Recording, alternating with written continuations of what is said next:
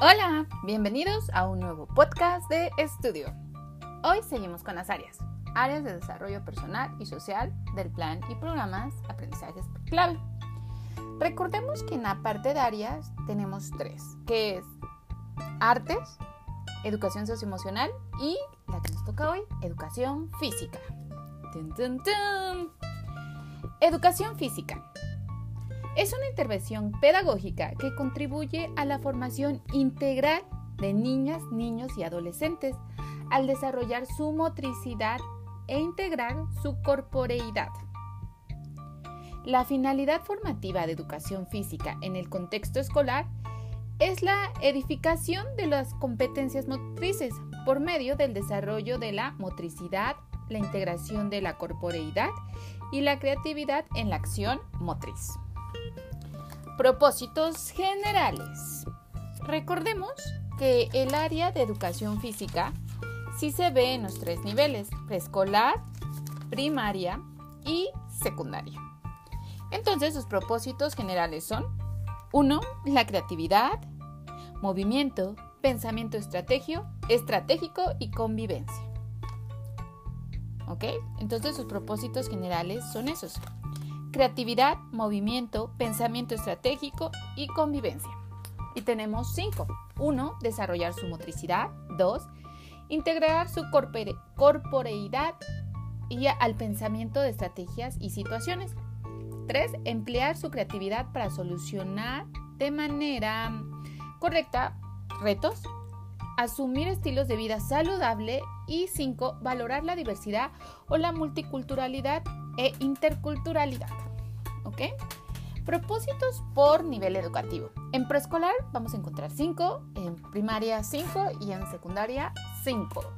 Pero les hablaré específicamente de primaria. 1. Reconocer e integrar sus habilidades y destrezas motrices en situaciones de juego motor e indicación y, la invitación a actividades predeportivas. 2. Canalizar y mostrar su capacidad expresiva y motriz. 3.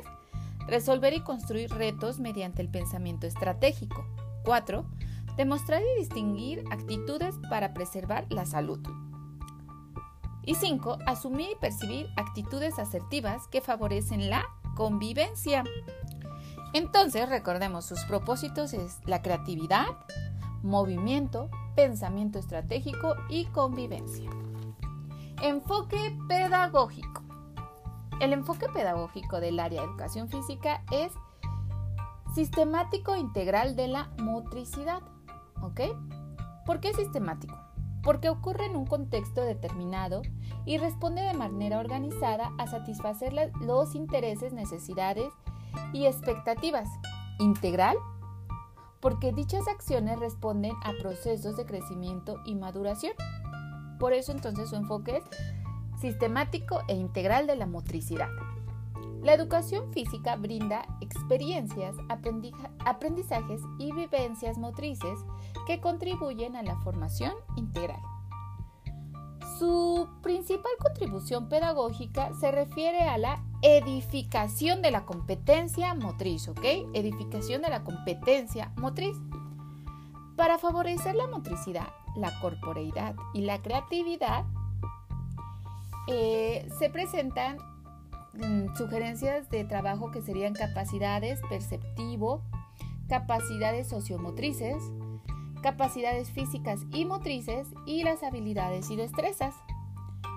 Y se aborda el tema de la salud como tema transversal. Organizadores curriculares. El área de educación física es un área de intervención pedagógica y está organizado en un solo eje y tres componentes pedagógicos, ¿ok? Es un solo eje y va a tener tres componentes pedagógicos. Y sí, su eje principal es, ya lo habíamos dicho, competencia motriz. Y sus tres ejes pedagógicos es uno, Desarrollo de la motricidad. dos integración de la corporeidad y tres, creación en la acción motriz. ¿Por qué competencia motriz? Porque la competencia motriz significa aprender, identificar e identificar nuestras posibilidades y límites al momento de realizar una acción motriz o resolver una tarea. La competencia motriz implica tres conocimientos. El declarativo, que es saber hacer, el procedimental, que es saber actuar, y el estratégico, que es saber desempeñarse. Orientaciones didácticas. Las orientaciones didácticas de educación física brindan información para que los docentes cuenten con referentes pedagógicos y herramientas didácticas que les permitan diseñar, organizar e implementar sesiones con base en los programas de cada grado. Las orientaciones didácticas están organizadas por, obvio, aprendizajes esperados y consideran los siguientes elementos. Se supone que cada sesión debe tener los siguientes elementos. Introducción, procesos y estrategias didácticas, momentos de reflexión y actividades de cierre. Sugerencias de evaluación.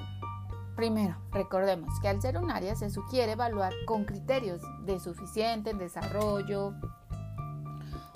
¿Ok? No, se sugiere mm, poner un número, es con criterios. Para evaluar el área se establecen una serie de indicadores, los cuales contribuyen a verificar el desempeño y aprendizaje de los alumnos y se da de dos tipos rutas para observar el desempeño y evidencias de los alumnos y debemos recordar que estas observaciones sirven para identificar y considerar las capacidades y limitaciones de nuestros alumnos. La dosificación de los aprendizajes esperados. La dosificación es ese cuadro que nos muestra la, articulación de los tres niveles. Entonces, en la dosificación de los aprendizajes esperados encontramos el eje, que es competencia motriz, los componentes pedagógicos, que son tres, desarrollo de la motricidad, integración de la corporeidad y creación y creatividad en la acción motriz. Y se encuentran distribuidos de la siguiente manera. En preescolar, primero, segundo y tercero, tenemos los mismos aprendizajes que están en presente, realiza, y en primaria están divididos por ciclos, primero y segundo, eh, segundo ciclo, tercero y cuarto, y tercer ciclo, quinto y sexto. Y en secundaria están los aprendizajes esperados por cada grado. Aprendizajes esperados por grado. Dentro del plan y programas de aprendizajes clave, tenemos de uno a dos aprendizajes esperados por grado, considerando el, em, el, el componente pedagógico y su eje.